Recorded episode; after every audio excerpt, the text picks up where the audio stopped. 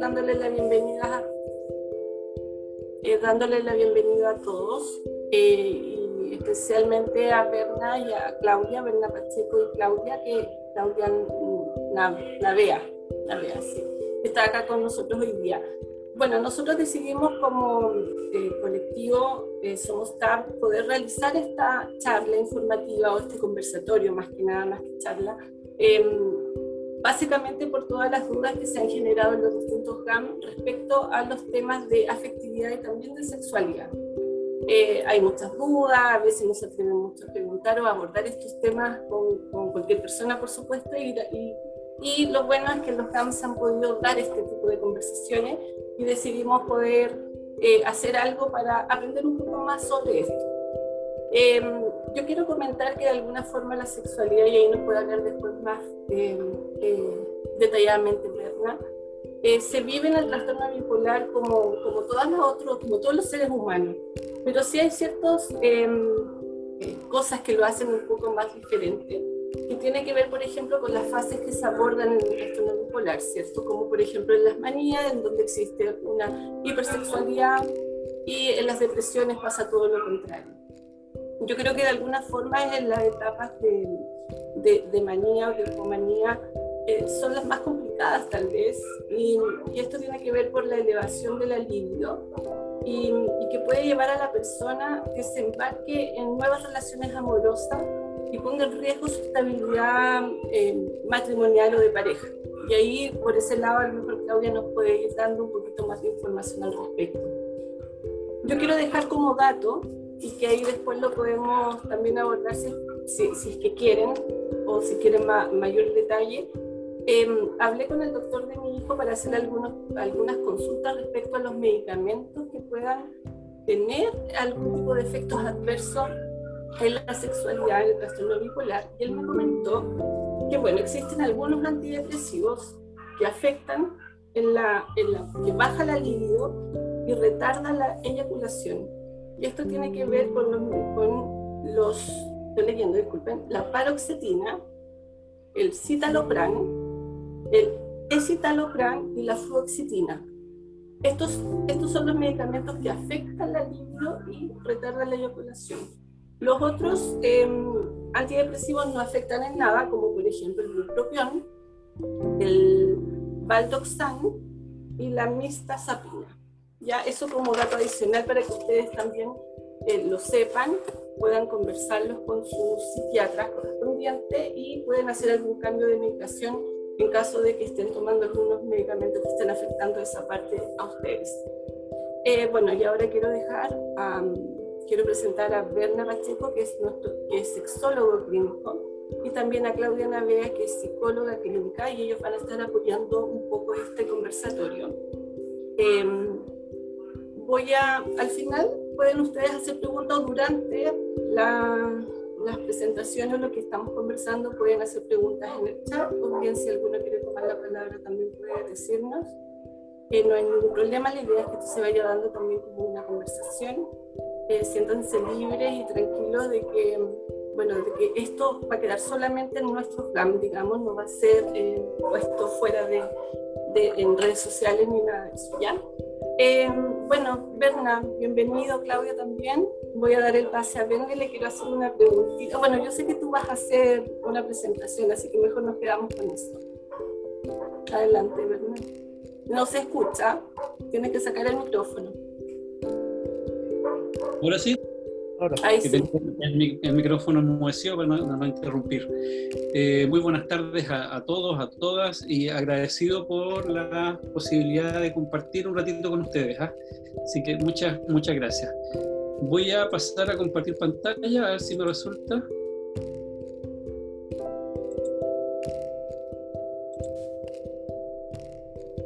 Ahí estamos viendo tu pantalla. Sí, la presentación o la... La presentación, sí. Perfecto. Quiero partir con esto principalmente porque como hemos como conversamos un poquitito antes en el, periodo del inicio de, esta, de este coloquio, la vida afectiva y la vida sexual en las distintas personas es distinto para todo el mundo. ¿ya? No existe, no podría decir yo que existe una sexualidad bipolar, una sexualidad de personas no bipolares, por, llamarlo de alguna manera. No existe un amor bipolar y tampoco existe un, amor no bipolar. Por eso no quise colocar algo como en ese título como, no sé, pues como amor en la bipolaridad o, o afectividad y sexualidad en la bipolaridad, porque no es tan así. Las personas que tienen trastornos bipolares viven su vida afectiva y viven su vida eh, sexual, erótica, como cualquiera otra, con matices distintos. Y eso es lo que vamos a ver. Pero viven su vida sexual como cualquier persona. Todos somos, ¿ya? y eso hay que tenerlo súper claro, me gustó también dentro de lo que conversábamos previamente al inicio, de que habían distintas... Eh, participantes, distintos actores que están en relación con esta patología, padres, eh, personas con diagnóstico, pareja de personas con diagnóstico. Y es súper importante que siempre sepamos y tengamos súper claro que todos, todos, todos somos sujetos de derecho. ¿ya? Y nos vamos a, vamos a, ahorgar un poquito en eso. Somos sujetos de derechos, existen los derechos humanos, derechos sexuales y reproductivos y, leyes específicas que nos protegen. Todos tenemos autonomía progresiva, que quiere decir eso, que vamos a ser capaces y somos capaces de tomar decisiones cada vez más complejos según el desarrollo y eh, tanto de maduración como histórico que tengamos. Y nos guste o no nos guste, eso para nuestros padres, somos sexuados y al ser sexuados buscamos y sentimos placer. Y esta búsqueda puede ser bastante activa. Dentro de lo, como decíamos, como sujeto de derecho están los, derechos humanos, los derechos sexuales y reproductivos y existen leyes específicas. Dentro de los derechos sexuales, y los vamos a ir repasando uno a uno, mira, tenemos derecho a la libertad sexual. Yo tengo derecho a expresarme como yo quiera. Derecho a la autonomía, integridad y seguridad sexual del cuerpo. Derecho a la privacidad sexual. Y eso es importante. Si bien es cierto, eh, uno decide y desea proteger a, los que ama de la mejor manera, pero también parte de esa protección es darle libertad, darle libertad de expresión. Y lo sexual también es un, un área que hay que cuidar derecho a la equidad sexual, derecho al placer sexual, el placer mirado como un derecho. El tener el diagnóstico de una patología, el utilizar medicamentos, el tener en, ciertas ocasiones restricciones de, restricciones de vinculación por, por efectos puntuales, ¿ya? Eh, no me limita a sentir placer, no me limita al tener el derecho a expresarme. Derecho a la expresión eh, sexual emocional.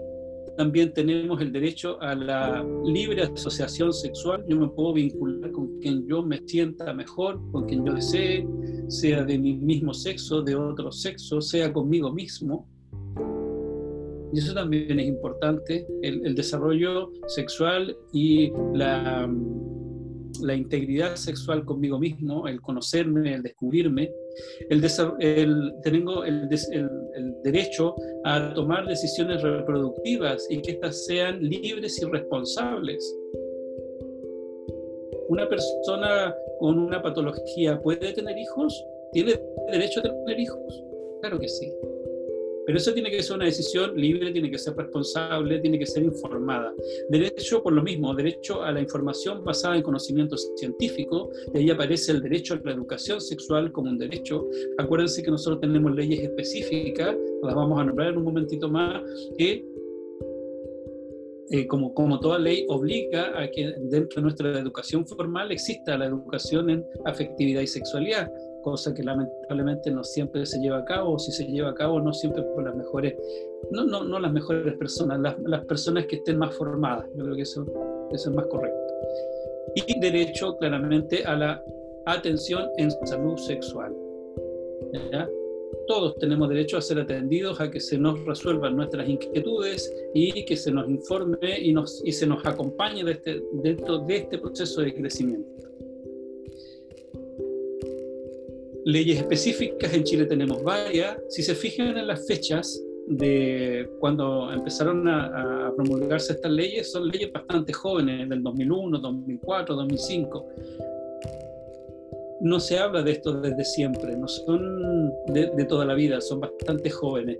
La ley 19.779 que establece normas relativas al VIH, en Chile el VIH es una ley, lo que tiene una importancia potentísima porque hay normas que cumplir, hay tiempos que cumplir y que protegen a la persona que vive con el virus. La ley 19.927, recién en enero del 2004, modifica el Código Penal y establece que una persona puede consentir el inicio de la actividad sexual desde los 14 años. Antiguamente esta ley podía consentir desde los 12. ¿Qué quiere decir? Que en Chile una persona mayor a 14 años podría consentir el inicio de una actividad sexual. La ley 20.084 habla sobre la responsabilidad del adolescente, establece normas penales y, y, establece la adolescencia entre los 14 y los 18 años para la responsabilidad penal ley 20.418 que habla sobre educación sexual y el uso de métodos anticonceptivos, establece que todos los adolescentes, o sea, todos, y ahí no coloque edad, podemos, tenemos derecho a iniciar un uso de un método anticonceptivo, tenemos derecho a usar anticoncepción de emergencia, tenemos derecho a educación en sexualidad. La ley 20.609 que habla sobre toda discriminación, la que nosotros conocemos coloquialmente como la ley Samudio, la ley 20.030, que eh, recién salió en septiembre del 2017, la ley de interrupción voluntaria del embarazo, las tres causales, y la más reciente del 2018, 21.120, que reconoce la identidad de género. Hemos ido creciendo de a poquitito, eh, legislativamente, eh, se han desarrollado leyes de de a poco, son leyes jóvenes, pero son importantes y hay que saber que existen. Esto está pegado, no quiere andar.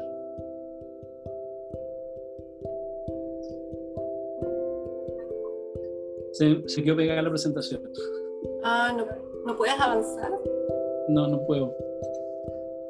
Oh. Dejar de compartir y volver a compartir. Eso mismo estaba pensando. ¿Dónde quedó? Houston, ¿tenemos problemas? Ah, porque claro, quedaste con el, el mouse, no lo puedes ver tampoco, ¿no? Desconecté el teclado, voy a desconectar el mouse y vamos a hacer Ahí sí. ¿Qué pasa cuando yo no educo? Cuando yo no educo en afectividad, sexualidad y género, ¿qué pasa? Genero vulneración de derechos al yo vulnerar esos derechos, ¿qué es lo que estoy haciendo? Estoy generando analfabetismo sexual. Si yo no le hablo a mi hijo, a mi hija sobre qué es lo que es la sexualidad, qué es lo que es la afectividad, qué es lo que es el sexo propiamente tal, el género, genero analfabetismo, personas que no saben comunicar qué es lo que sienten, qué es lo que desean y no pueden indicar qué es lo que está sucediendo. De esa manera genero discapacitados funcionales que no son capaces de entregar esta información y no son capaces de recoger la información en forma adecuada. Y estos discapacitados funcionales son aquellos que generan inequidad, violencia sexual y violencia de género. Por lo tanto, si yo no educo en afectividad, sexualidad y género, ¿qué es lo que estoy haciendo? Estoy generando y estoy promoviendo la existencia de los tabúes, que son los tabúes en el sexo los que generan muchísimo daño. El desarrollo de la capacidad de amar requiere ser sujeto de amor en el humano. ¿Qué significa esto? Que es donde yo me crío, donde yo empiezo mi desarrollo primario, es donde yo aprendo a amar, donde yo aprendo el concepto de amar y aprendo también cómo expresar el afecto. Por eso, por eso les decía que todas las personas saben amar, todas las personas conocen las formas de expresar el afecto, pero no todos conocen las mismas formas ni coinciden eh, en las mismas formas de expresar el afecto. Y eso se aprende en el hogar, eso se aprende de las personas que a mí me quisieron. Cuando se habla de la capacidad de amar, se habla del desarrollo del apego, una una forma de entender la vinculación primaria desarrollado por Volpi. Esto y esto se aprende. Son fenómenos que se desarrollan. ¿Qué pasó aquí? No sé qué cosa dice acá. Aparece algo de filtros que se actualizan. ok. Houston, tenemos problemas nuevamente. ¿Qué pasó, Bernard? ¿Eh? Me parece una alarma. Ah, pero ya salió, ¿no? Era que mm, algo de, una, de la anfitrión, creo que decía, ¿no? Claro. Pero no, no la puedo bloquear. ¿La sigues viendo? Sí, ahí aparece. Es que no, no me deja avanzar. Eh, Claudio, ¿sabes tú qué es? ¿Deseas compartir de nuevo la pantalla? Sí. Eh, ¿Dejar de compartir, pongo? Sí. Yo creo, ¿no? Para intentar. Ahí, ahí parece que ¿dónde salió. Mm, Todavía no. Ahí sí. Ahí sí, estoy avanzando, ¿se ve? Sí. sí, Sí. Ya. Disculpen, ¿ah? No, está bien. Cuando hablábamos de- de- del desarrollo de la capacidad de amar, aparece, como les contaba, el sistema de apego de Bowlby. ¿Y en qué consiste este sistema de apego? Consiste en que va a depender de la vinculación afectiva que yo desarrolle con mi cuidador primario, que habitualmente son mis padres, ese, esa forma de afecto yo la voy a replicar en mi etapa adulta. ¿Ya? Ahora, esto no es una sentencia, pero sí es una base. Lo que quiere decir que si yo tuve poquito afecto en mi primer desarrollo, de, mi, desarrollo infantil, eso no significa que voy a ser poco afectuoso necesariamente en el adulto, pero sí me va a costar aprender a ser más afectuoso en la etapa adulta. ¿ya? O sea, se puede, se cambia. ¿Qué nos dice Volvi? Nos dice que si la figura de apego es lo suficientemente atenta, cercana, receptiva y aprobadora, yo esto lo voy a transformar en ser más inhibido, en ser juguetón, en explorar, voy a desarrollar un estilo de apego seguro. Pero si la figura de apego no es cercana, no es atenta, no es receptiva, no es aprobadora, yo puedo desarrollar defensa o puedo desarrollar miedo y ansiedad. Y esto se va a transformar en distintos tipos de formas de vinculación afectiva hacia el tipo ansioso ambivalente o hacia lo evitativo. Me, me, me comunico contigo, pero de forma muy, eh, muy distante o prefiero evitar el afecto para no sentir dolor. Dolor me refiero al desapego posterior. ¿Cómo uno se encuentra con el amor?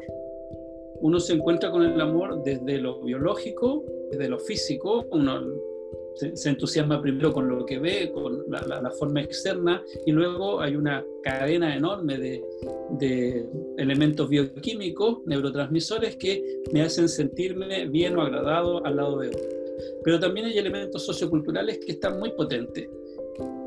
Eh, tú no te puedes enamorar de este tipo de persona, este tipo de persona no puede estar contigo, tú te juntas con estas otras y con estos otros no. Esos son elementos socioculturales. ¿ya? La, la, la aparición del famoso príncipe azul, ¿ya? que es el ideal de con quién enamorarse, eso igual tiene sus riesgos. ¿Yo puedo definir de quién me enamoro? No, pero sí puedo definir con quién construyo pareja. Eso es diferente. Otro fenómeno que aparece eh, en forma omnipresente en todos lados es la atracción sexual, que no es lo mismo que el amor. La atracción sexual está presente en todos el reino animal, bueno, y vegetal iguales, insectos iguales, pero el amor existe en el, reino humano. La atracción, como les digo, la atracción sexual es universal, pero el amor es humano uno se enamora de distintos, uno puede tener eh, enamoramientos o atracciones sexuales de distintas partes de nuestra, estructura, de nuestra estructura cerebral. Uno puede, por ejemplo, enamorarse desde el neocórtex y ese es un amor que está basado en los gananciales, que si me conviene no me conviene estar con esta persona, me siento, siento que hay beneficios y qué beneficios obtengo. me puedo enamorar desde el sistema límbico, el amor mucho más afectivo, basado solamente en lo romántico, o en lo reptiliano, que es el amor basado en la atracción física. Cuando tenemos una alteración en la estructura, en la entrega de los neurotransmisores, claramente vamos a fluctuar con mayor frecuencia entre estos distintos tipos de, tipos de forma de hacer vinculación afectiva y erótica, entre estas distintas formas de eh, expresarme. Por lo tanto, hay que tener claro que existe amor y existe atracción, que no son lo mismo. ¿Pueden estar juntas? ¿Puedo estar enamorado y estar atraído de una persona? Perfectamente.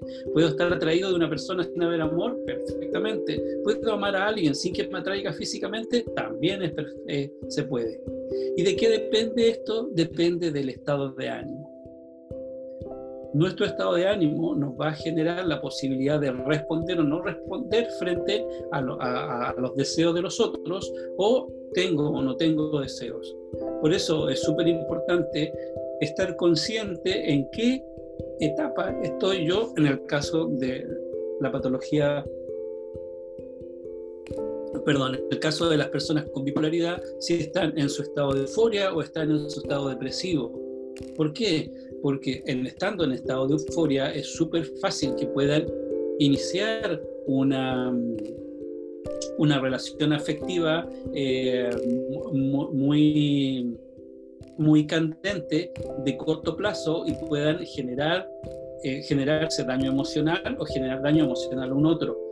En la etapa depresiva es bastante probable que no quieran, no quieran nada con nadie, eh, quieran estar solamente ensimismados o ensimismadas.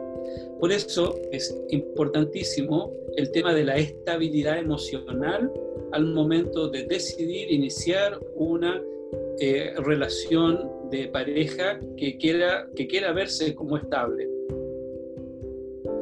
Para esto es requerimiento, o sea, es fundamental que eh, ambos dos, la, persona con eh, que vive con bipolaridad y la pareja de esta persona tengan absoluto conocimiento de la enfermedad lo conozcan a cabalidad. Y no solo eso, no la patología, no solo lo que dice el libro, sino cómo esa patología, esa enfermedad me afecta a mí.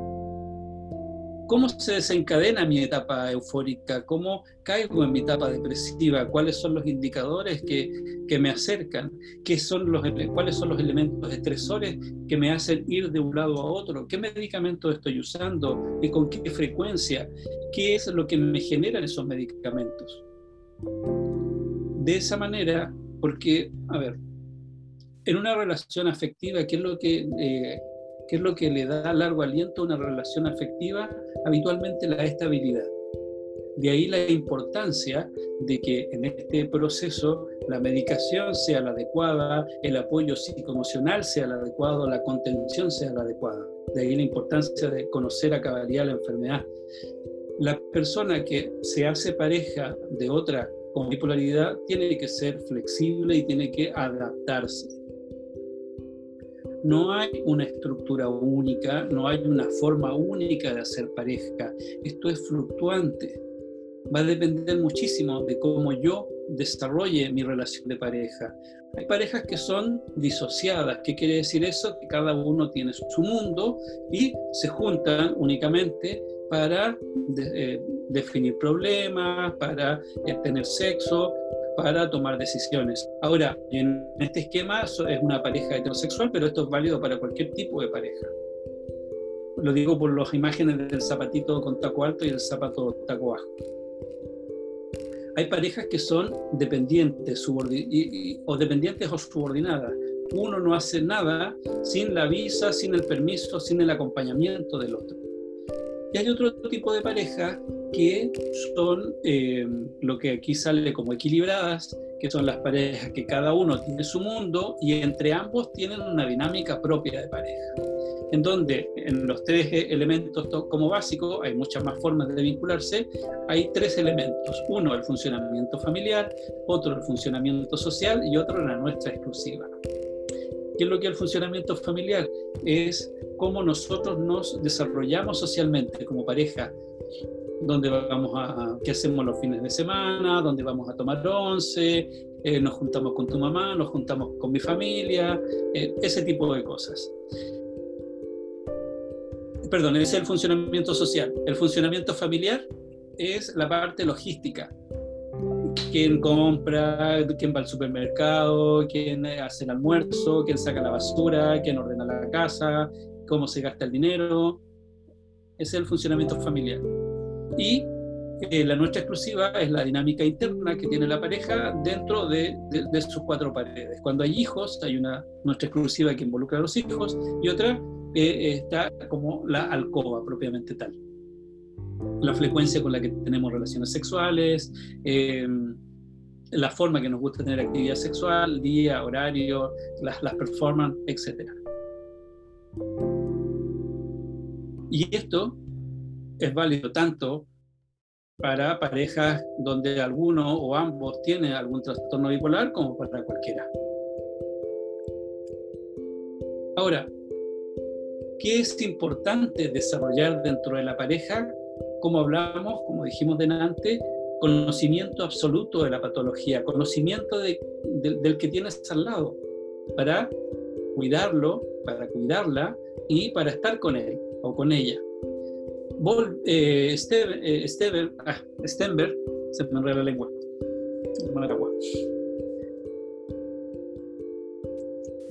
Stenberg, no, bueno, hay muchas teorías para hablar de la, del amor y del afecto. La teoría del amor de Stenberg es una teoría que a mí me, me, gusta harto, que habla de que el amor es una trinidad, o tiene tres elementos, uno de esos es la pasión, otro es la decisión de compromiso y la intimidad. La pasión es como la piel, lo que nos une en un principio. La decisión de compromiso es el nombre que le colocamos a la relación que estamos desarrollando, cómo la presentamos frente a la sociedad, que es lo que somos. Y la intimidad es la dinámica relacional que desarrollamos. Esta intimidad tiene seis elementos. Tiene la admiración, por ejemplo, el compromiso, la complicidad, la confianza, la disposición y el respeto. Cuando logramos aunar esos seis elementos, logramos desarrollar intimidad de pareja. Entonces, una, algo simpático que pueden hacer ustedes eh, con, su pareja es ver cómo están los niveles de admiración de mutuo. Eh, si cumplieron lo que se pensó que se iba a hacer, se ha respetado lo, que, eh, las visiones personales, cómo está el compromiso de uno con otro.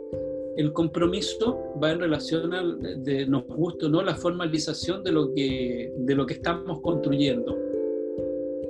La complicidad esa dinámica interna, ese lenguaje propio que tienen las parejas, la confianza habla por sí misma y la confianza no es solamente eh, eh, por el hecho si me vas a engañar con un otro o con una otra, sino la confianza también en yo ser parte de tu historia y que eh, soy parte importante de esa historia. La disposición va en relación a, y esto es sumamente importante, en, esta que hablábamos de la necesidad de flexibilidad, la necesidad de, estar ahí siempre cuidando a, nuestra pareja, la disposición de no siempre eh, hacer lo que yo quiero, sino que en buena lid, con, buena, con buenas ganas y con deseo, a veces no hacer lo que yo quería hacer y estar en esta otra situación que a pesar de no ser la que yo quiero, es parte de mi historia, es parte de nuestra historia como pareja en realidad y claramente el respeto.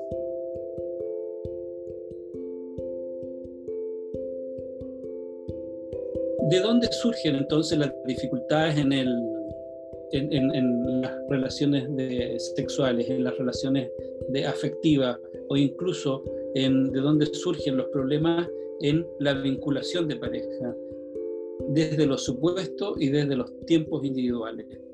Los supuestos es sumamente importante. De nuevo, vamos para atrás nuevamente, de conocer la enfermedad, conocer bien cómo esta enfermedad eh, me afecta, cómo, me, cómo, cómo respondo yo frente a la medicación, cuáles son los signos que indican que me estoy acercando hacia un extremo o al otro, cuando pierdo ¿ya? cierta estabilidad. Entonces, eso es súper importante. No suponer que me, que me van a avisar, no suponer nada, sino que yo estar atento en la búsqueda, en el cuidado, en mirarte. Y los tiempos individuales, ambos necesitamos tiempos. ¿ya? Por decir, yo siempre bromeo con mi esposa, no es necesario que te acompañe, que te acompañe siempre al supermercado, porque no, me divierte, me aburre en realidad, me pone de mal genio. Pero yo puedo hacer otras cosas. Mientras tú estás en el supermercado, por ejemplo, yo hago, no sé, ordeno la cocina. No es necesario que vayamos siempre al mismo lado, ni estemos siempre haciendo las mismas cosas. Y también es necesario que respeten mis tiempos. A lo mejor tengo ganas de leer un libro solo. O tengo ganas de salir a caminar solo. No porque no te quiera, sino porque necesito tiempo conmigo. Y, eh, y eso también es importante si bien es cierto, siempre se habla de la, de la, bipolaridad, no soy experto en el tema, pero siempre se habla de la, bipolaridad con este, cambios abruptos de ánimo y esto, este otro, esto como desórdenes emocionales que no están así. Eh, pero en todas las personas a veces hay etapas donde necesito estar más solo y etapas donde estoy menos activo. Y no significa que para ser feliz una pareja tenga que haber una, una constante, una, una estabilidad sin sin sobrevalorar la palabra estabilidad, una constante emocional siempre. Hay que aprender a vivir en, en, esta, en este tipo de vinculación que siempre es variable, nunca es estable. Y no solo variable en el momento, sino que también va a ser variable en el tiempo. Entonces, desde el funcionamiento familiar y desde el funcionamiento social se va a traspasar el problema a la nuestra exclusiva. Cuando yo dejo de hacer lo que se supone que tengo que hacer o invado demasiado a mi pareja, yo puedo empezar a tener conductas de evasión con el otro. Mira, tenías que pasar a comprar el pan y no lo pasaste, me nos vamos a quedar sin pan para la once y sin pan para el desayuno, te toca espalda. Eh, no se supone que hoy día íbamos a hacer esto y ahora sales con que vamos a hacer esto otro, ya vamos, te toca espalda. Y empiezan a esa, esa, esa peleita chica que se puede incluso transformar en una dinámica. ¿ya? Y después de 5, 7, 8, 10 años, darme cuenta que somos un par de desconocidos. Comunicación, comunicación, constante comunicación. El tener una pareja bipolar significa eh, estar constantemente preocupado de mi pareja. Y no significa que me convierto en el padre o madre de mi pareja, sino no, no, no va por ahí el tema, sino estar preocupado de los detalles, estar ahí, estar presente. El enamoramiento versus el, el, amor cotidiano. El, el enamoramiento es un evento extraordinario en la vida, y eso también es súper importante, sobre todo con nuestros adolescentes, hay que tenerlo súper claro. El enamoramiento, ese momento que yo estoy arriba de la pelota, ya que me salen corazoncitos por los ojos y hay angelitos pelado por todos lados, es algo momentáneo, es extraordinario, no es permanente. ¿ya? Yo me enamoro, pero después tengo otro tipo de relacional este enamoramiento, este fenómeno espectacular, ¿ya? que podría ser, por ejemplo, a, la, manía, ¿ya? es finito, tiene un periodo corto. Luego desciende siempre sobre una base de amor y de intimidad y permanece a momentos planos.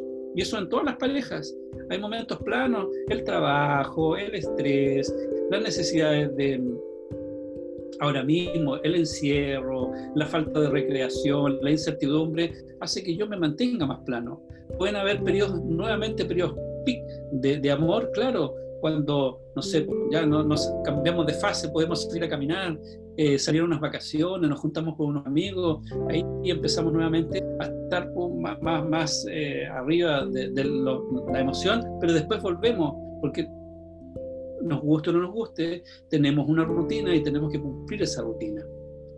Incluso puedo pasar al lado oscuro de la fuerza cuando, eh, no sé, eh, me pongo demasiado mal genio o estoy en una etapa, eh, no quiero que me toquen, y incluso puedo sentir que estoy dañando al otro, porque yo no, no, pero luego esto se estabiliza y vuelvo a mi fase de amor la, afectividad, el amor y las relaciones de, pareja son fluctuantes, no son estables. No es como Disney.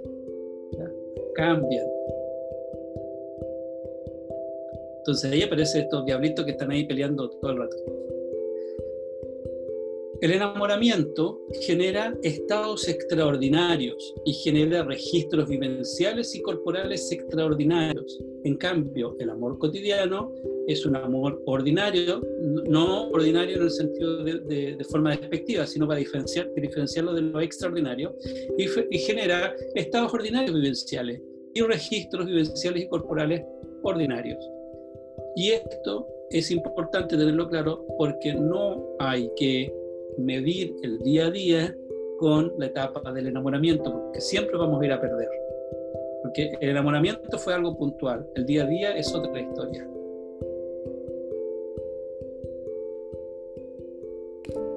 En los encuentros sexuales ordinarios, generalmente, y podemos hablar que esto sería en, la etapa menos eh, ávida, son eh, encuentros sexuales que son cotidianos, que son limitados con una frecuencia sexual mucho menor, donde hay poca intensidad, pero igualmente pueden ser satisfactorios. No siempre voy a tener, voy a estar filmando un, un thriller erótico con mi pareja.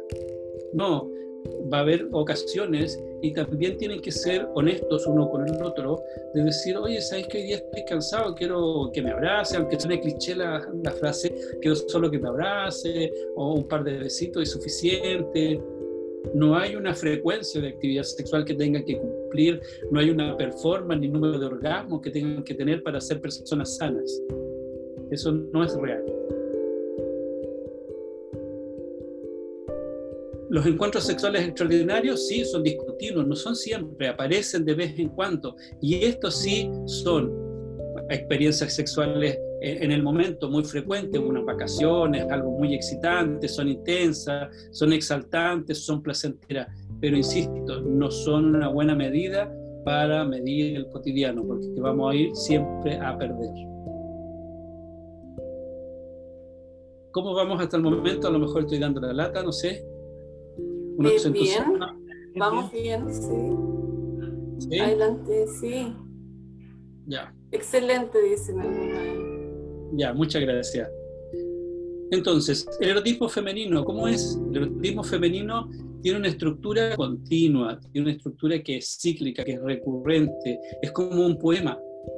El erotismo femenino es envolvente, es histórico, y eso es súper importante, hay que tenerlo en cuenta. Si yo eh, genero, yo como pareja de una mujer, le genero un daño, ese daño queda, porque queda, queda una marquita, una marquita que puede ser física, una marquita emocional. Por eso tengo que preocuparme del otro, preocuparme. En el momento de estar juntos, eso está resuelto. Por otro lado, el erotismo masculino es un erotismo que tiene una estructura más discontinua, donde le gusta lo diferente y busca lo nuevo. Por lo tanto, el erotismo masculino es parcial. Es como flashback, tac, tac, tac, tac, tac, tac, tac, tac, tac, ¿ya?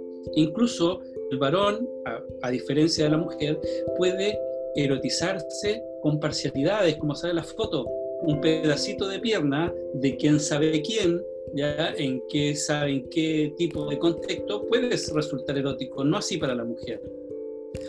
¿Y por qué eso es importante? Porque hay muchas mujeres que se preocupan, por ejemplo, de el rollito, de esto, de esto otro, de la cicatriz, de a lo mejor el pelo no le quedó tan brillante y siendo sinceros chicas, a veces uno no se percata, no se da cuenta de que existe la cicatriz, de que está esa marquita, porque eh, hay situaciones puntuales que eh, el erotismo no te permite ser tan detallista. así que a, veces gastar demasiado tiempo o, o energía en ocultar o disfrazar ciertas cosas, no sé si valga la pena. Dentro del desarrollo de la intimidad afectiva y erótica de una pareja hay distintas etapas, no es, para, no es siempre eh, la misma, pero se dan en distintas formas. Primero se desarrolla el encaje sexual, que es lo más fácil, el beso, el abrazo. Luego aparece el mutuo cuidado. En un principio nos juntamos a la hora que sea, en el horario que sea, no importa que llueva, que truene, da lo mismo, tú estás ahí. Pero luego, eh, mejor juntémonos en un lugar más abrigado, donde no corras peligro, te paso a buscar a tu casa, ese es el cuidado por el otro. Y luego, finalmente, aparece el apego. En el apego, eh, la vinculación, la, vinculación afectiva y emocional es mucho más potente y independiente de lo que haga, a veces como ocurre con nuestros hijos, de repente los chicos cometen algún error sin querer, eh, pero por eso uno no los deja de querer. rompen la tele recién comprada porque estaban jugando con una pelota, uno se enoja, patalea, pero no los deja de querer. Siguen siendo nuestros hijos y con la pareja pasa lo mismo.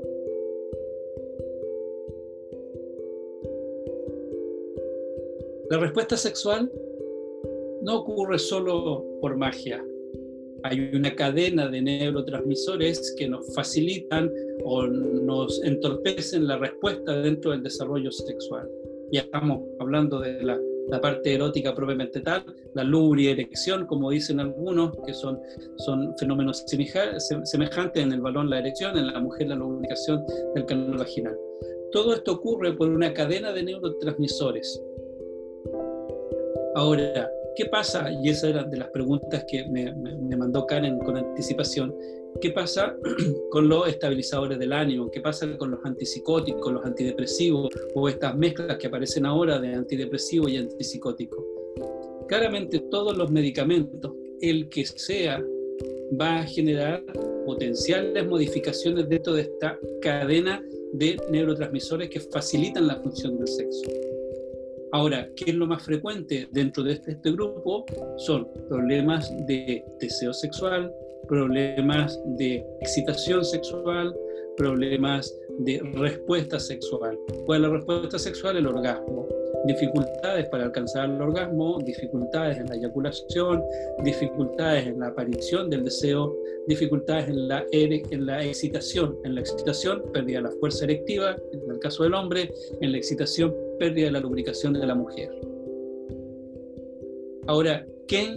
todos, todos tienen la potencialidad de generar algún problema, pero eso no solo depende del medicamento, sino depende de cómo yo responda frente al medicamento.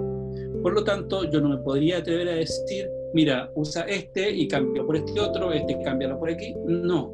Cada, cada usuario tiene que evaluar cómo responde frente al uso del medicamento y si es que aparece o no, asociado a su uso, algún eh, disminución o deterioro de su función sexual.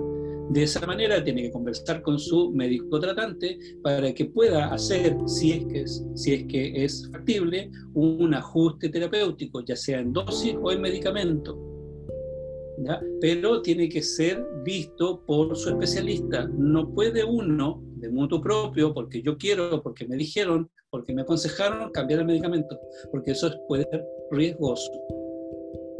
Ahora, también podemos entender la respuesta sexual como este fenómeno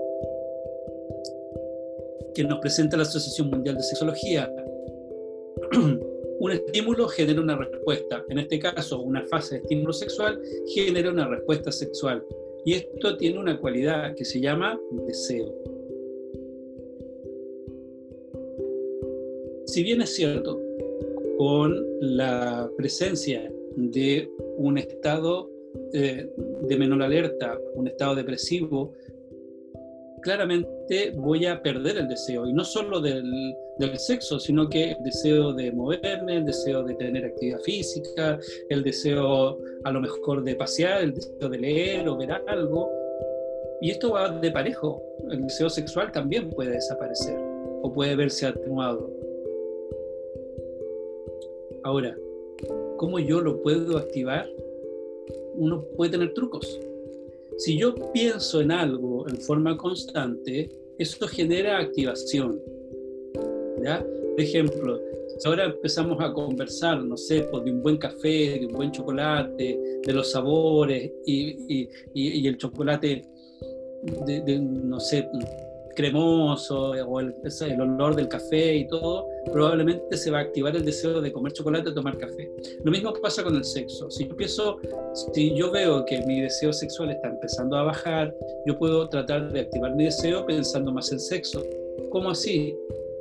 Recordando eh, y, y hacer un ejercicio bien bonito con mi pareja, recordando situaciones sexuales y eróticas que nos hayan sido eh, especialmente placenteras o simpáticas, eh, puedo tomar la iniciativa de leer, y ese es un tips y lo utilizo yo en terapia, que antes de dormir ambos juntos compartan la lectura de un relato erótico. Entre dos y cinco minutos antes de dormir, juntos compartan un relato erótico.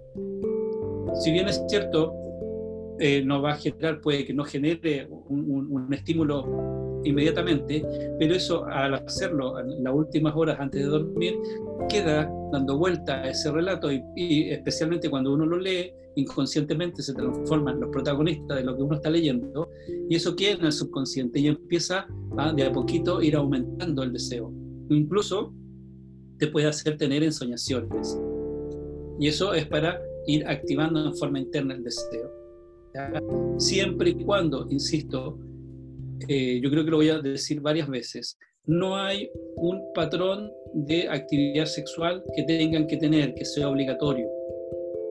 Y eso, por eso la flexibilidad dentro de la estructura de pareja. tenemos claro que la, la bipolaridad va a generar alteraciones en el ánimo, lo sabemos, ¿cierto? Y yo como pareja o, como persona que vive con bipolaridad o como pareja de una persona que vive con bipolaridad tengo que estar consciente de eso. Tengo que saber que van a haber periodos en donde esta persona va a tener mayor deseo de tener actividad sexual y va a tener menor deseo de actividad sexual. Y tengo que en conjunto buscar las herramientas para que ambos seamos felices. Porque el sexo no es una obligación, es algo que se le regala a la pareja. Como dice aquí mismo y, se, concuerda con lo que veíamos delante, eh, para que yo tenga una respuesta sexual adecuada necesito que estar equilibrado en forma anatómica, neuronal, hormonal, ahí aparecen los neurotransmisores, vascular, endotelial y funcional. Entonces, claramente no funciona el fenómeno si yo tengo alguna alteración de algún tipo.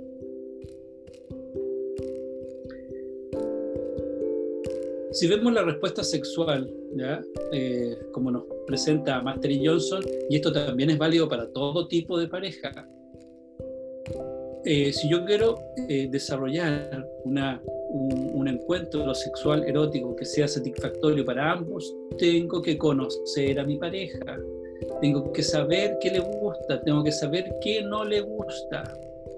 ¿ya? Hombres y mujeres tenemos distintos tipos de deseo hay dos tipos de deseos, ¿sabían eso? Deseo tipo 1 o deseo preexcitatorio y deseo tipo 2, deseo postexcitatorio. El deseo tipo 1 emerge de forma espontánea, eso quiere decir que yo estoy haciendo cualquier cosa, trabajando, leyendo y de repente, ¡pum!, aparece una imagen erótica, me acuerdo de algo. Sin ningún inductor de deseo, está leyendo cualquier cosa, el diario, no sé. Es el deseo tipo 1. El deseo tipo 2 es postexcitatorio, eso quiere decir que tiene que haber un inductor de deseo me llamó mi pareja, me mandó un mensaje, vi algo que me gustó, vi una chica, un chico que me, pareció atractivo y pum, aparece el deseo. O eh, se acerca mi pareja, me habla, me toca, me besa y pum, aparece el deseo. El deseo tipo 1, el preexcitatorio, es muy dependiente de hormonas.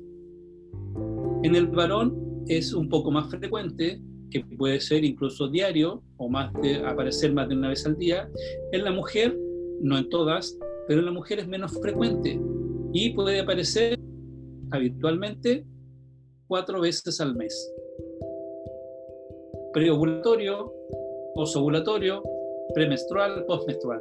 PIC hormonales. Entonces, si empezamos a medir el deseo sexual espontáneo entre un varón y una mujer, claramente la mujer siempre va a decir, pucha, yo con suerte tengo deseo sexual, no sé, por una o dos veces al mes. Entonces va, a pensar que tiene un deseo sexual hipoactivo o va a tener una dificultad y eso no es real. Es porque tiene una estructura de deseo diferente. Distinto es el deseo, el deseo post-excitatorio que aparece cuando yo tengo un inductor de deseo. Si viene mi pareja y, y, me como se acerca y, me activa el deseo, perfecto. Ahora, ¿cuánto está el problema? Es cuando ah, se genera la misma situación y yo no me activo. Ahí sí ya hay una dificultad. Y eso es lo que tenemos que trabajar.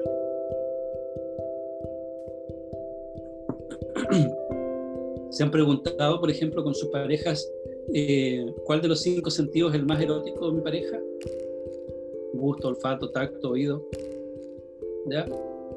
¿Cuál de los cinco sentidos es el más, más, más erótico? ¿Cuál de los cinco sentidos es el más erótico mío? Aparte de la zona genital, ¿cuáles son las zonas eróticas que tienen pareja? ¿Cuáles son mis zonas eróticas? ¿Existe la presencia de repelentes sexuales en mi pareja? Están lo que se denominan los estímulos sexuales efectivos, que son con lo que yo me activo eróticamente, pero también están los repelentes sexuales, los matapasiones. Y he identificado algún repelente sexual en mi pareja, pero por respeto o por mal entendido amor, no se lo voy a decir para que no se sienta mal, Eso es súper importante, hacer ese viaje interno, ser bastante honesto con uno y decirle, amor, ¿sabes qué? Yo sé que ese perfume te lo regaló tu mamá, ¿ya? Pero cuando estés conmigo, no te lo pongas. Porque me quita todo deseo de estar contigo. Listo. Solucionar el problema. Use el perfume en otro momento. ¿Ya? Y sacamos un repelente sexual y yo puedo responder de buena manera y saca un elemento estresante dentro del vínculo amoroso. Un hombre se excita, prácticamente no necesita una meseta y puede tener un orgasmo, un hombre sano, en menos de un minuto. Habitualmente, una mujer no funciona de la misma manera. Se excita tan rápido como el hombre, pero necesita permanecer en esta meseta, ¿ya? en estos estímulos sexuales efectivos por un tiempo. ¿Cuánto tiempo? Va a depender de cada una. ¿Por qué? ¿Qué necesita un varón para una, una relación sexual? Necesita una erección. Y eso puede demorarse segundos. En cambio, la mujer necesita todo un proceso diferente, necesita desarrollar lo que se denomina la plataforma orgásmica en la mujer. Voy a nombrar rápidamente. Necesita lubricación del canal vaginal, necesita relajación de las musculaturas del canal de la vagina, movilización del cuerpo uterino, necesita erección del el clítoris, y el clítoris no solo lo que uno ve, hay un cuerpo enorme que abraza la vagina, aumento de la frecuencia cardíaca, aumento de la frecuencia respiratoria, aumento de la frecuencia eh, cardíaca, dije respiratoria, la presión arterial, ah, em, aumento de la temperatura corporal todo eso va a facilitar en forma general las modificaciones de los flujos sanguíneos, va, va, a facilitar que la mujer tenga una erección. Ah, perdón. Va a facilitar que la mujer tenga una, un orgasmo, pero eso no ocurre inmediatamente como en el hombre. ¿Qué es lo que tiene que hacer el varón? Aprender a seguir a su pareja en los tiempos que él tenga. Y esos tiempos van a variar si está con cierta medicación o no está con cierta medicación o está con cierto talante de ánimo o otro. Entonces, la, actividad sexual también tiene que ser flexible. Los tiempos no van a ser siempre los mismos. Los deseos no van a ser siempre los mismos. Con esto ya estamos llegando al final de esta presentación. El amor y la vinculación erótica es un proceso que dura toda la vida, que va cambiando siempre. Hay que aprender a dar y recibir, hay que aprender a dar erotismo, hay que aprender a recibir erotismo, a dar placer, hay que aprender a recibir placer, hay que aprender a sentir sin pensar, hay que evitar esa grilla sociocultural. Nadie te puede decir cómo sentir, cuándo sentir, con qué frecuencia tener actividades sexuales, eso es algo que tú decides eh, soberanamente en pareja, solo en pareja. Ok, muchas gracias.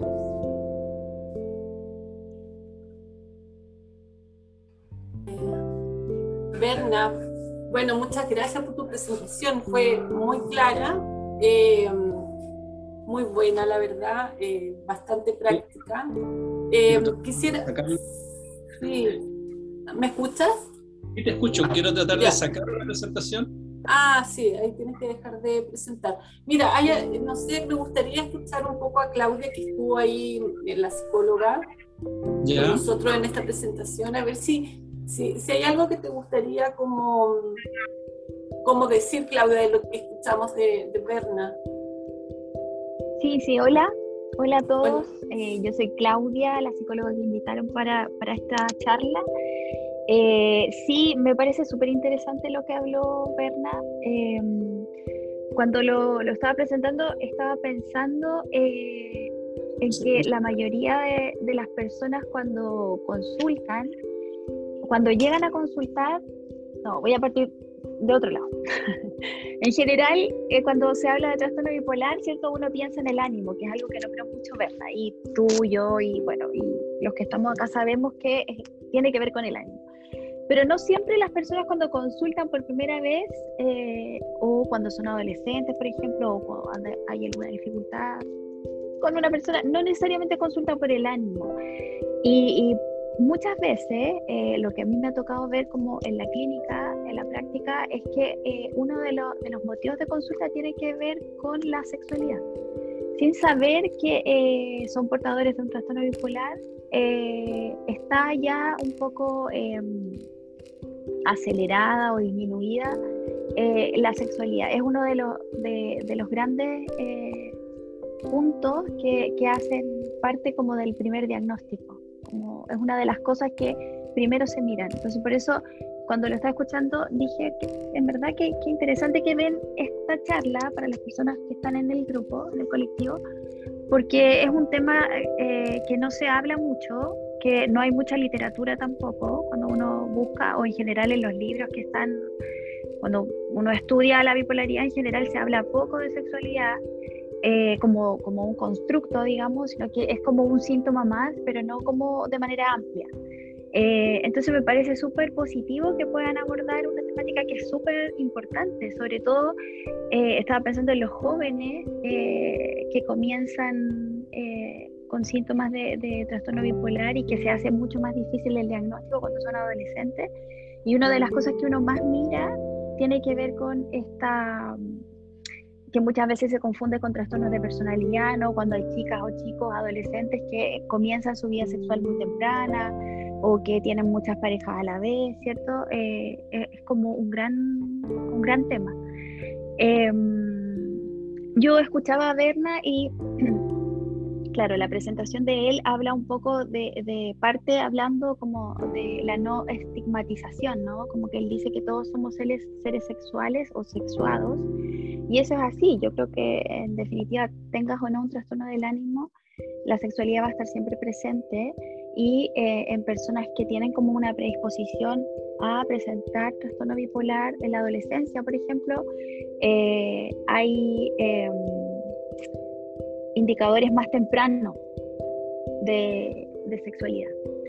Em, entonces, bueno, desde ahí me parece eh, súper interesante que puedan eh, abordar esto y eh, yo no tengo presentación ni nada, pero estoy atenta a lo que me quieran consultar. Yo vengo haciendo clínica, psicología clínica, desde hace rato y, y en trastornos del ánimo hace harto también. Eh, por un tema, siempre me interesó la, la, lo que tenía que ver con, con, los trastornos del ánimo y por un tema familiar también, porque tengo una participante de mi familia que tiene trastorno bipolar. Y bueno, yo empecé de antes a, meterme en, la bipolaridad y luego coincide que una de las personas importantes en mi vida eh, eh, tiene trastorno bipolar. Y bueno, desde ahí puedo ir como aportando lo que, desde lo que yo sé, que es mi profesión, y desde la experiencia también que hace que uno pueda como complementar mejor esta teoría, ¿no? Como llevarla un poco a, la práctica. Así es. Bueno, gracias Claudia. Ay, espérate, no tenía apretado el video, perdón. Ah, bueno. ahí, te, vemos. Sí, Perdón, es que yo, yo, siempre digo que yo y la tecnología no nos llevamos, así que cualquier cosa voy a estar preguntando. Ahí ya te vimos, pero mira, em, yo quiero, eh, bueno, sé que por ahí hay algunas preguntas, no sé si alguien se atreva a decirlas o yo leo alguna a ver si nos pueden ir eh, Berna y Claudia como apoyando en esto. Karen, yo tengo una pregunta. Ya, Nicole, dale. Bueno, agradecerle a Berna por la presentación. Creo que aclara muchas cosas y hablar de sexualidad siempre es súper mito. Eh, por ejemplo, este tema de los orgasmos, que a veces tenemos como también eh, la idea de que siempre tenemos que tener una sexualidad bien activa, y no solamente las personas bipolares, sino que la típica conversación de y cuántas veces y bla, bla, bla, y qué sé yo. Eh, entre las cosas que Berna habló me llama la atención lo de, claro, que el sexo y el amor no siempre, cierto, van de la mano, eh, pero ¿qué pasa también? ¿De qué manera podemos educar cuando es solo sexo? Porque a mí en lo personal me ha pasado que en manía o hipomanía, que digamos yo hago más hipomanía, a verme este, como el enamoramiento full, pero sabiendo que no estaba enamorada de la persona, pero sintiendo mucha atracción, por ejemplo, algo totalmente nuevo. Y me llama la atención cuando dices que se registra una vivencia, o es como algo que de verdad estaba fuera de, de todo lo que había experimentado antes como, como sexo afectivo, pero finalmente siempre termina siendo sexual. Entonces, la pregunta es cómo podemos diferenciar también para tener una sexualidad responsable en el caso de si estamos solteros o solteras. En mi caso ahora yo estoy en pareja, así que digamos, ya no, no lo abordo desde ese lado. Pero mi pregunta es eso, porque, porque creo que para los jóvenes y también para, para la gente de mi edad, 30 años, 35, todavía no está claro. No, está claro eso de cómo llevar el sexo si solamente quieres tener responsablemente actividad sin eh, ser algo más afectivo. No sé si me explico. Gracias, Nicole, por la pregunta. Eh, ¿Cuánto ya es lo normal? ¿ya? ¿Cuántas parejas sexuales son normales en una persona? Yo no tengo idea. Está lo poliamoroso también. Por eso, para, allá voy. Yo no te sabría decir eh, tampoco, a ver, vamos más atrás todavía. ¿Qué es lo natural en las relaciones sexuales humanas.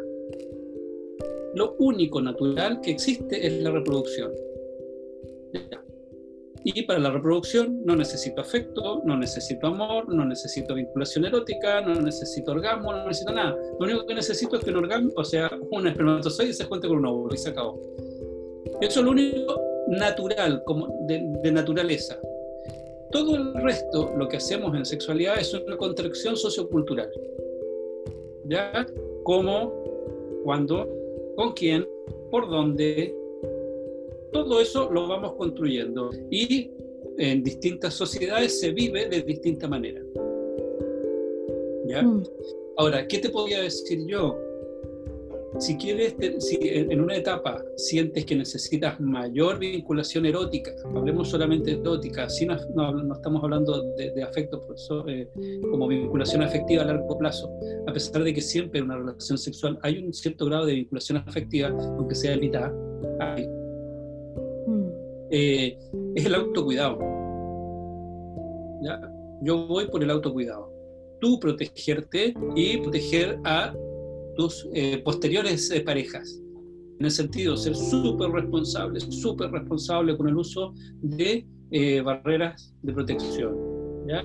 ya sea condón femenino o condón de vagina o condón masculino o condón de pene, en el caso del sexo oral, de sabanillas bucogenitales, ¿ya? de ser eh, abierta y ser sincera en, el sentido de preguntar directamente, ¿has tenido alguna infección de transmisión sexual? ¿Te has tratado con alguna infección de transmisión sexual? ¿Te has hecho el examen de VIH? ¿Te has hecho el test de LDRL? A pesar de que a pesar de que no siempre tenemos el tiempo para ese tipo de conversaciones, a lo mejor puede ser algo mucho más eh, furtivo, más, más, rápido, ¿ya? Pero ahí tú ser súper consciente contigo misma con tu cuerpo y la autoprotección, mecanismos de barreras. Ahora, ¿cómo hacer la diferencia entre ah.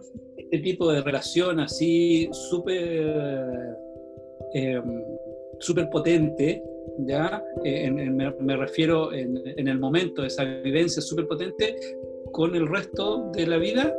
Eh, es complejísimo. ¿ya? Eh, lo mismo, yo me imagino eh, estar escuchando un tema, ya una canción que a ti te guste, en una de esta montaña rusa así full adrenalina, y estar escuchando el mismo tema encerrar una pieza con la luz oscura. Son, eh, tu cuerpo genera y está recibiendo la información bajo un baño emocional diferente. Entonces, la recepción de esa emocionalidad, claro, va a ser muy distinto y ese registro, como ese registro corporal también va a ser diferente. Lo que no quiere decir que el resto sea malo, es diferente, solo eso. Mm. Em, mira, quiero abordar una pregunta con Claudia, a ver si nos puede un poquito acá comentar algo. Em, ¿Cómo se puede abordar a, la persona cuando está muy demandante, ya sea sexualmente o afectivamente, Claudia? O sea, acá más considerándolo como en una fase maníaca. Maníaca. Mm. A ver, em, sí, yo creo que ahí hay que hacer distinciones, em, porque cuando se habla como, cuando estaban hablando como de la sexualidad, eh, no, no, quiero polemizar, ¿ah? pero siento que se habla desde una sexualidad que está vivida desde la absoluta eh, sanidad.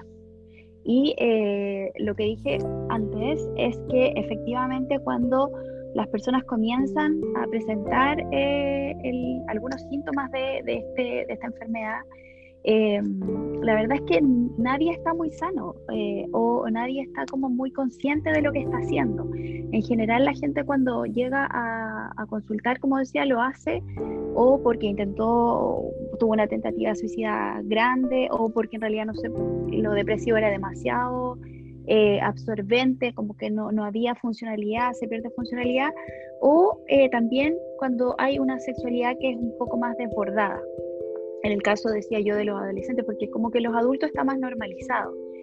Digo normalizado, mm, no quiero decir que esté bien, pero así en general se ve. Eh, entonces, cuando, cuando se habla como de la sexualidad, pareciera ser que se está hablando como de una sexualidad, cuando lo hablamos ahora, de una sexualidad como en una persona que, que está absolutamente indemne y no hay nada eh, dañado. Sin embargo, cuando alguien está en episodio de manía, no está sano. Cuando alguien está en episodio de hipomanía, no tampoco está completamente sano. Entonces, muchas veces eh, el sentido común se pierde. Esto que decía Berna, como de, ser, eh, tener como ideas de autocuidado, se pierde absolutamente. No hay ninguna conciencia de si voy a, eh, voy a hablar desde lo que yo he visto en la clínica. En general la gente no tiene conciencia si va a usar condón o no va a usar condón, si va a quedar embarazada o no va a quedar embarazada. Entonces después se empieza a trabajar como un poco eh, cuando ya hay medicamentos en, en, el cuerpo, cuando las personas están más estabilizadas, como que se empieza a tomar un poco más de conciencia. Se me vienen al tiro a la cabeza incluso eh, muchos episodios de pacientes que he tenido que... Eh, que han tenido sexo y eh, han llegado, por ejemplo, a tener relaciones sexuales y cuando se presenta el momento de que le piden a su pareja o le exigen a la pareja el uso de preservativo, por ejemplo, y la pareja no, no accede, como que ahí se produce un shock y entonces recién eh, como que eh, entienden que lo que están haciendo, lo que han venido haciendo durante mucho tiempo no ha estado tan bien, esto de estar en permanente contacto sexual. Estoy hablando de, momentos muy, como, como lo que decía un poco la Nicole, en momentos muy maníacos, una manía es algo muy grande, ¿no? Recordemos que cuando hablamos de manía hablamos de más de dos semanas de exaltación del ánimo. Entonces estamos hablando de la mitad, de, más de la mitad del mes en un momento como de exacerbación en general de mi ánimo, donde no estoy puedo no dormir nada, puedo eh, al otro día levantarme a las 7 de la mañana, salir a correr 20 kilómetros no me pasa nada, me voy a la pega, después sigo el día, después me acuesto con alguien, después me acuesto con otra persona y después llego a la noche y me acuesto con otra persona. Lo estoy poniendo como realmente pasa en un episodio maníaco, que eso es lo real. Entonces, en ese momento como que no hay mucha conciencia. Entonces, la conciencia viene después, cuando ya estamos como más tratados, cuando viene toda la eh, la farmacología o la psicoeducación, que es un rol que ustedes hacen. Eh, y cuando hay como todo una toma de conciencia de lo que me está pasando. Entonces, eh, ahí viene un poco lo, esto de, de, pensar más en, en, qué está sucediendo y qué está pasando. Me, me perdí, Karen, ¿cuál era la pregunta que me habías dicho? Que en, en, estas etapas más bien eh, ah ya cómo abordar a una persona cómo, cómo abordar o cómo por ejemplo la pareja puede darse cuenta porque de alguna forma es como también una señal cierto cuando sí. ve que está mucho más eso, activa a eso iba sí a eso iba justamente o sea no es que la, el, el, la sexualidad o la hipersexualización o la alta demanda, si es que es alguien que está en, tratamiento y que sabe que es bipolar, no estoy hablando de alguien que sea sano, que no tenga bipolaridad, porque la sexualidad se, ve diferente en una persona con trastorno bipolar. se vive diferente, es más intensa, porque además hay un tema con los sentidos que se llama hiperestesia, en donde tú sientes más de lo que siente una persona que no tenga esta enfermedad por una cuestión biológica. Entonces, eh, yo creo que más que cómo abordarlo, es como, ¿será un prodromo? ¿Será como una señal de que viene una crisis importante? ¿Será eh, que tendremos que tener un control, adelantar el control? Ya, un café. eh, ¿Cuál se te quedó prendido el, el micrófono? Eh, ¿Será que tenemos que consultar? Yo creo que más que, más que mirarlo, em, o sea, yo no puedo dejar de mirarlo desde este lugar, desde el lugar del contexto eh, trastorno afectivo. Tengo que mirarlo desde ahí. Y si esa persona con la que yo estoy está, veo que está más demandante eh, de lo habitual, porque en general las personas con trastorno bipolar son más sexualizadas, porque así es, eh, pero es más de lo que yo habitualmente estoy viendo, eso puede ser una señal. Entonces ahí yo creo que sería bueno como consultar a los tratantes, al equipo que está y ver qué se podría, si es que ese es como un prodromo. No sé si la mayoría del, del eh, grupo maneja como lo que es un prodromo, que son como estas señales antes de que venga una crisis. Eh, y muchas veces lo sexual es un prodromo importante. Entonces podría ser una señal que si la pareja o quien esté lo ve, podría ser que lo conversen y entonces pidan como un poquito de ayuda en relación a eso. Eh, eso, ahí, está la ahí está la importancia de, de, la pareja, de, de, poder tener estos acuerdos previos, ¿cierto? De qué hacemos en caso de, qué hacemos si viene una manía, qué hacemos si viene una depresión, y ahí desde ese, desde ese lugar abordar cuando sea el momento en este caso. Quiero... Eh, leer una pregunta que está haciendo Sebastián, que dice, ¿qué rol, ¿qué rol tienen las fantasías sexuales en la activación del deseo en el contexto de la farmacoterapia usual asociada al trastorno bipolar?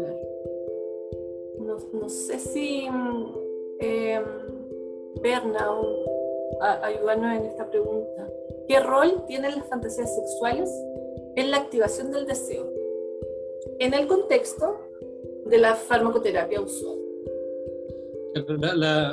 Puede ayudar, sí. No, sí, está, bien, se entiende bien la, pregunta.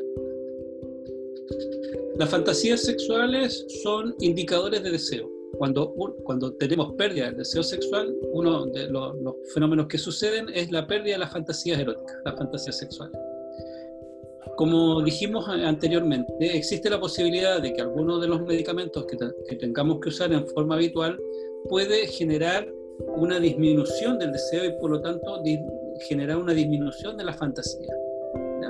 Ahora, yo puedo someterme a la experiencia, someterme en forma eh, rigurosa, en forma sostenida a lo erótico, al pensamiento erótico, como les contaba, a la fantasía, y eso puede ayudar a establecer una, una aparición más frecuente de la fantasía y restablecer de cierta manera el deseo. Ahora, eh, yo creo que va por ahí el tema. Dijimos que los psicofármacos, algunos van a generar disminución del deseo. Al disminuir el deseo, desaparecen las fantasías desaparece o se atenúa. Si yo quiero aumentar la fantasía, tengo que tener mayor contacto con lo erótico. Y eso lo puedo planificar. Y ahí podría aumentar de cierta manera el deseo. Va por ahí. Bien. Em, yo, yo, quisiera agregar algo en relación a eso, Karen, que, que tiene que ver con, con, con algo que, eh, que también yo creo que hay que siempre considerar, que es este esta condición eh, afecta muchas veces el pensamiento, ¿ya? Hay otra... Bueno, yo, yo voy a ir poniendo o, agregando como esta, estas partes que me corresponden como a mí o que, no sé, puedo manejarla. Eh, no, hay que olvidar que em, cuando hay em, episodios de crisis, una de las partes que se altera tiene que ver con el pensamiento. Y el pensamiento puede enlentecerse en episodios más depresivos y en episodios hipomaníacos o maníacos el pensamiento se altera y se activa más o eh, hay más pensamiento, más cantidad de pensamiento o se altera la velocidad del pensamiento. Y en ese sentido, muchas veces lo que yo he visto como en la práctica es que eh, también eh, desde ahí aparecen muchas más fantasías. hay una mayor cantidad de em, de sensaciones y, como hay mayor velocidad del pensamiento, estoy mucho más productiva en pensamiento, aparecen muchas más fantasías. Entonces, claro, uno lo que ve es que en general los psicofármacos como que bajan un poco de la actividad mental y por lo tanto disminuyen con el tiempo como algunas fantasías sexuales. eso podría ser lo que yo podría aportar desde este lugar. Bien, gracias Claudia. Yolanda tiene la mano levantada.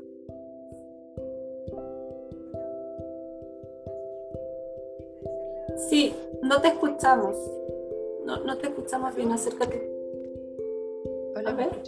Ahí sí. sí. Bueno, que mi, mi pregunta eh, es, eh, yo, yo, soy pareja de una persona con bipolaridad, eh, estamos casados y em, quería saber si tienen algunas recomendaciones sobre cómo, cómo afrontar, digamos, la, la, sexualidad o la, la operación de la sexualidad después recientemente, estamos recién conociendo las consecuencias de que esto puede tener en nuestra vida común. Él está con medicamentos y tal, pero yo quisiera saber, tiene recomendaciones sobre cómo aproximarnos a este tema, porque no, no, no, es, no, no sé, para mí no es como eh, fácil reconocer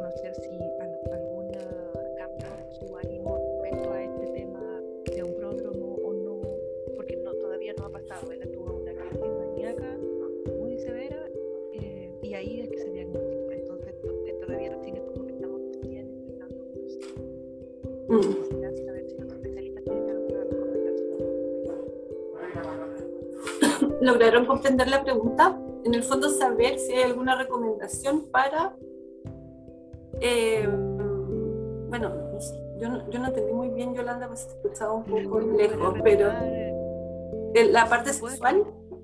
Claro, claro, con la pareja, porque justamente no, no, no es como, estoy escuchando que se refieren a que, ah, que nosotros sé, como ser pareja, la popularidad, nosotros éramos pareja,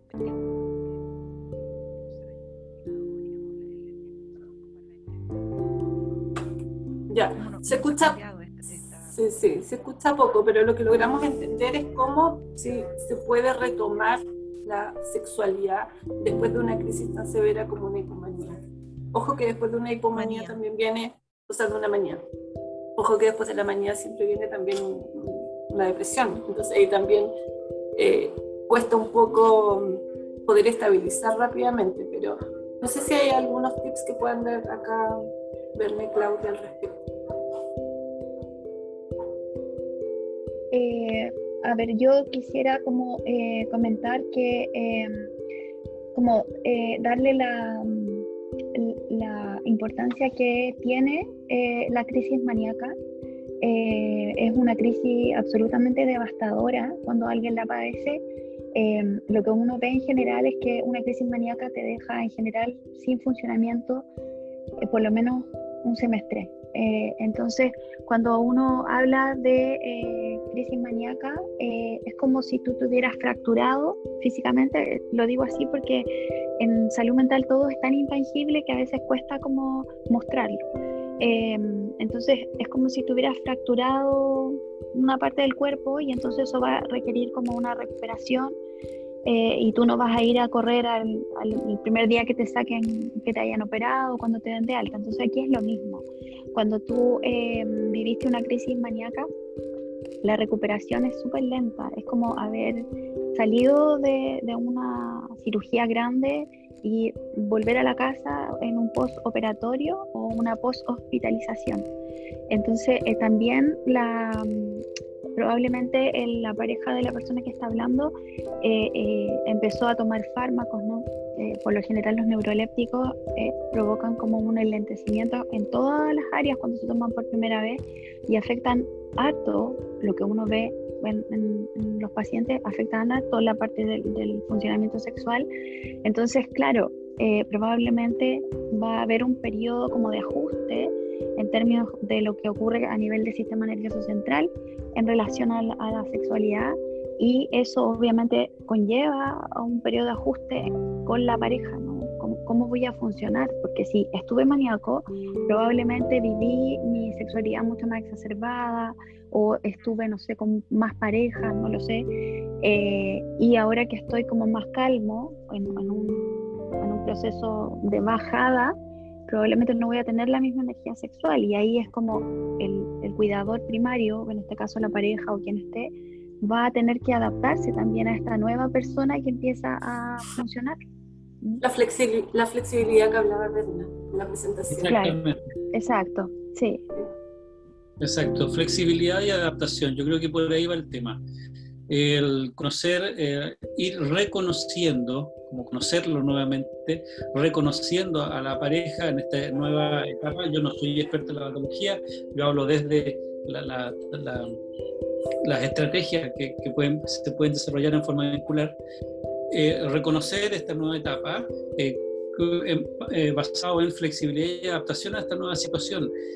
Las emociones son súper importantes de vivir, la afectividad es súper importante de vivir. La, si bien es cierto, el coito es genial y se disfruta, pero no todo es coito las emociones, el abrazo, la contención, el cariño, eh, son parte también fundamentales de la expresión erótica y afectiva. Entonces, quizás, quizás en esta primera instancia lo que predomine debe ser eso, la contención, el ir, de a poquitito avanzando y viendo eh, cómo eh, responder a los distintos requerimientos que se vayan desarrollando en esta nueva situación de pareja. Bien. Yo diría que no, hay que forzar nada por ahora. Ni nunca en realidad. Bien, eh, está Nancy ahí que quiere decirnos algo. Nancy, bienvenida. Eh, hola, gracias. Eh, gracias por esta charla. Como que, bueno, yo soy bipolar hace tres años, diagnosticada hace tres años.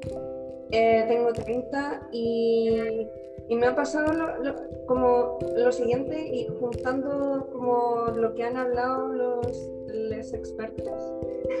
es básicamente como eh, preguntar de cómo enfrentar los pensamientos negativos en base a, a, lo, a lo, que me pase eh, estando en pareja.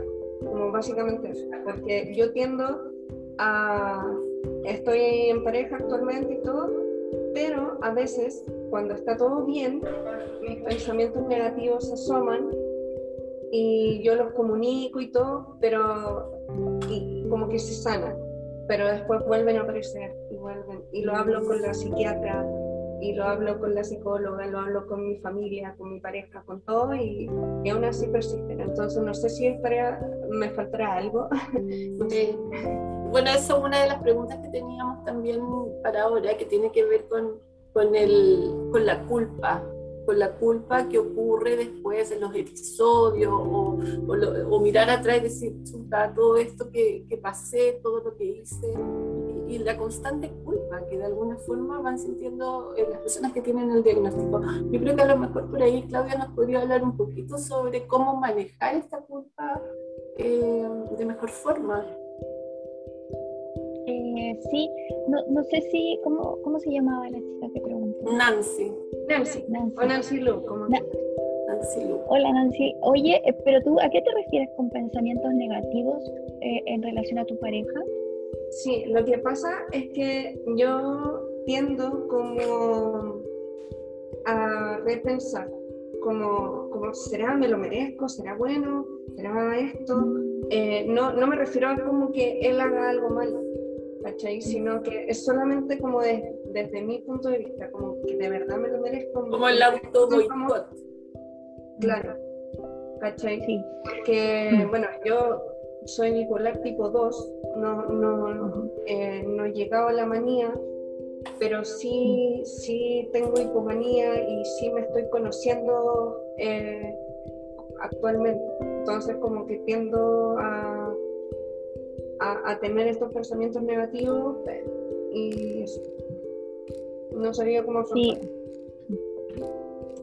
Eh, a ver, yo creo que ahí em, la respuesta que yo te puedo dar em, está como más desde, em, no sé si desde la bipolaridad como tal, eh, yo creo que está dada como un fenómeno que se da en general en los seres humanos, en que eh, permanentemente volvemos al pasado. Em, eh, nosotros tenemos la memoria, ¿no? Nuestra memoria siempre está en funcionamiento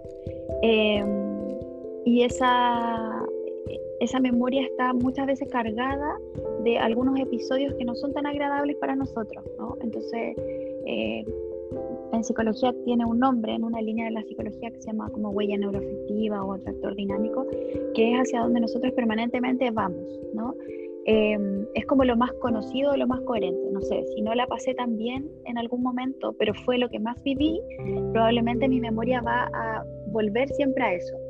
Eh, en general los pacientes bipolares no la pasaron tan bien, aun cuando estuvieran maníacos, que en el momento en que vivieron la manía o la hipomanía, sintieron que la estaban pasando bien, pero después que salen de eso, eh, empiezan a tomar conciencia de la vivencia y entonces no es tan agradable recordar lo que se vivió. Y entonces la memoria se va hacia ese lugar y vuelve a nosotros. Eh, y se hace como lo más conocido volver a ese lugar.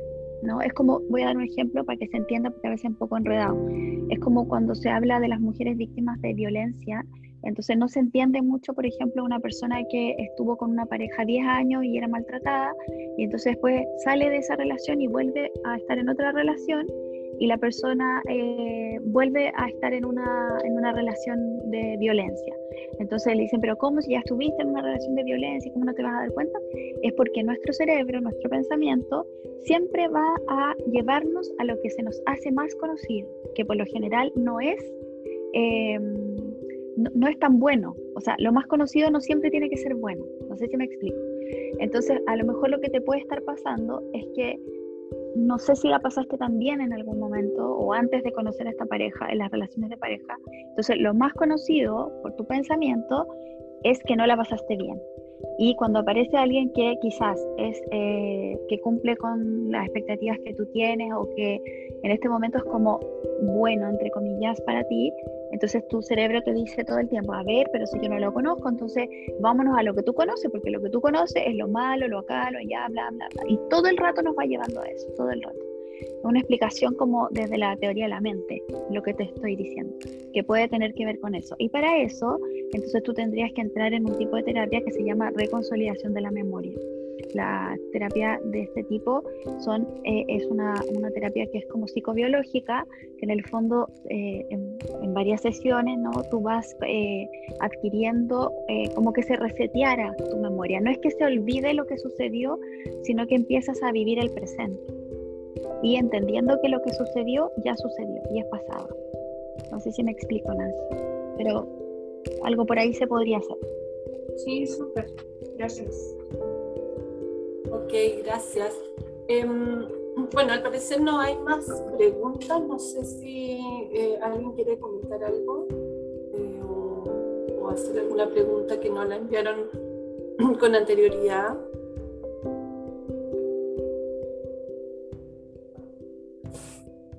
¿No?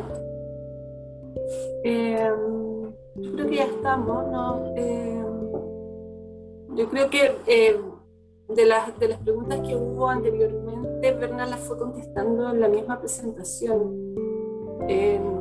No sé, Berna, si tienes algo más que decir de esas preguntas. No, eh, no, porque no hablaste del tema de la, de la etapa depresiva y qué hacer, como los tips que, que nos diste, así que eso estuvo bien. Yo creo que ya estamos como terminando, ¿no les parece? Sí. Bien. Entonces, bueno, Em, a ver acá. A ver, Violeta pregunta algo. Dice, en el caso de las personas solteras, ¿cómo se puede hacer una reducción de daños en periodos de hipomanía o manía, considerando que no tiene la figura de la pareja estable.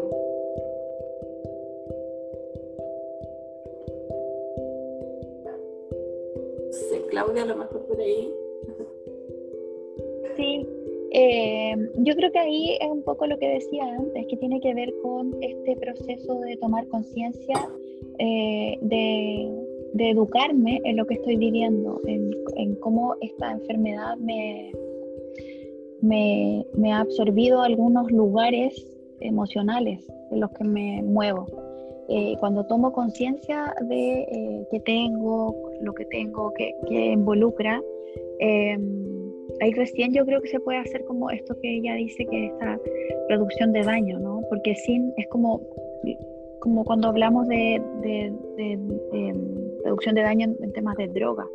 Eh, esta etapa como precontemplativa, que todavía no, no, veo muy bien que esto me causa daño, y después cuando estoy contemplativo es como que veo realmente la situación como está ocurriendo.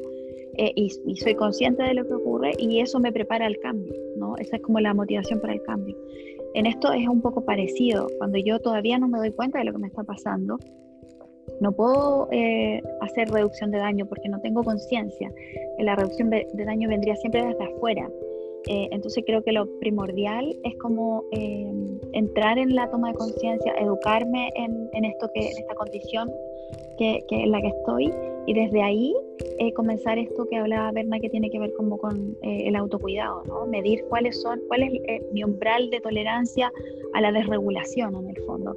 Hasta dónde puedo llegar, por ejemplo, en una junta o con alguien, si, no sé, si el alcohol me lleva a ser mucho más descuidada en, en, ese ámbito, entonces, bueno, voy a tener que mirar que el alcohol o las drogas o, no sé, el no dormir, va a depender de cada persona, eh, donde yo voy mirando como eh, hasta dónde llega mi, mi, umbral de desregulación. Creo que eso es súper eh, importante de mirar. Eso, y un poco rescatar de todo lo que se habló hoy día, que tiene que ver también con la comunicación. en el fondo poder comunicar, poder decir, poder em, hablar cuando algo está pasando, eh, decirle a nuestro familiar más cercano, en este caso a nuestra pareja, cuando algo está ocurriendo, cuando sientes que algo está pasando. A veces también las parejas o, los familiares podemos darnos cuenta antes cuando algo pasa. Y ahí la importancia de poder crear estos momentos de, planes de, contingencia, ¿cierto? Que son súper importantes a la hora de poder abordar las fases y poder también eh, un poco si no prevenirla, al menos que sean lo menos eh, grave posible, lo, más sutil.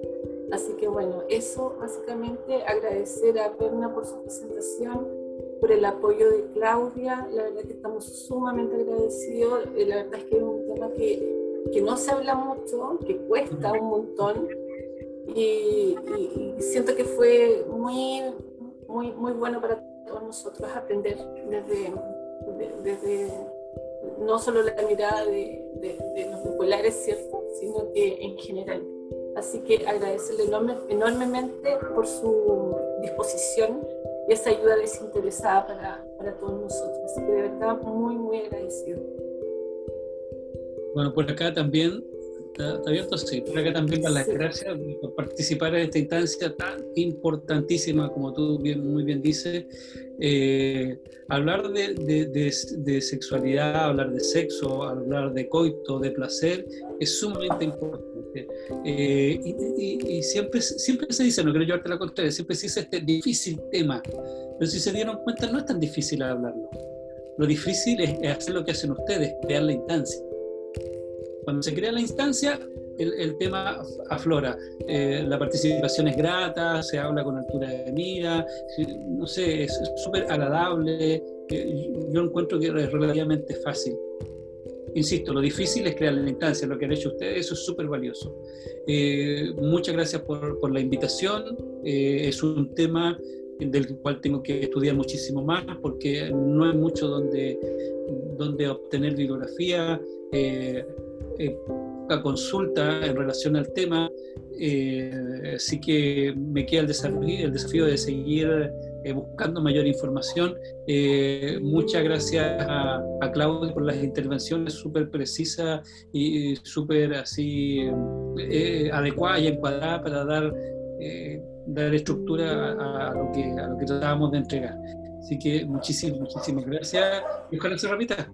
Ojalá se repita. Yo encantadísimo. Yo encantadísimo.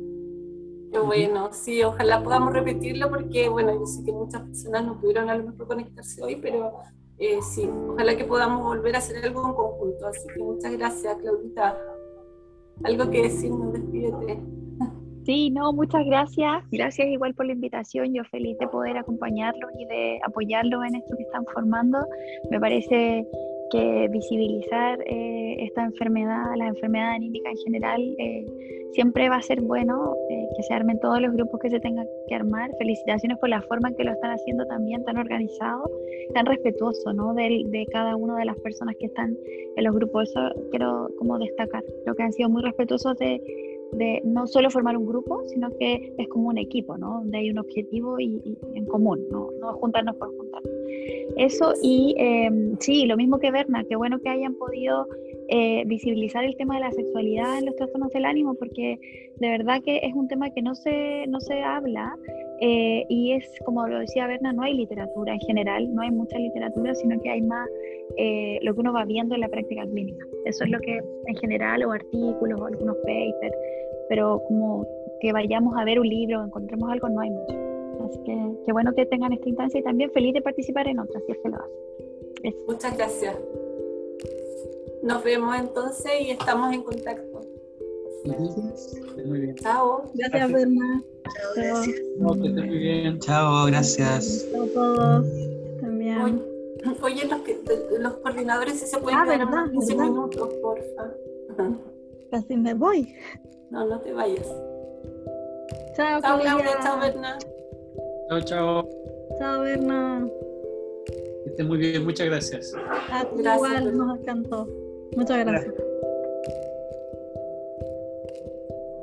Sí, qué buena. Sí, Qué estuvo bueno, buena ¿no? ¿Le gustó? Me gustó Muy harto, bueno. sí, súper claro. Bueno, bueno.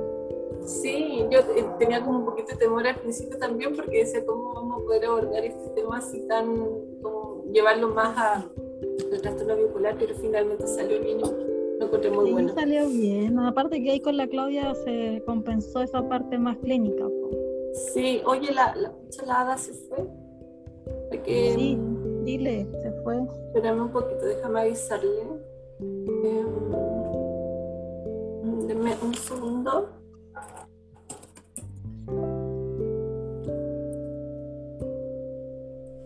Ah, bueno, me gustó. Sí, estuvo bien bueno. Vamos a tener una suscripción para revistas eróticas a partir de mañana. Precios especiales para los del colectivo. Ya. em, ¿Quiénes estamos? No, no, no miré. Hay algunos nomás. Nicole, Martín, Pablo, Yuri. Pablo Sí, está la. Ah, Martín. Martín está. Ah, él, él está en el GAM Senior. Pero no, no, no es coordinador, ¿Martín? Martín. No, pero Martín no es, no, él no es de los milenios. No, él está en el Senior. Ya, bueno, eh, pucha, la Ada y la Clara se salió y para mí era importante que estuvieran también. Déjame insistir un, un minuto. Bueno, si no, después yo me junto con ellas.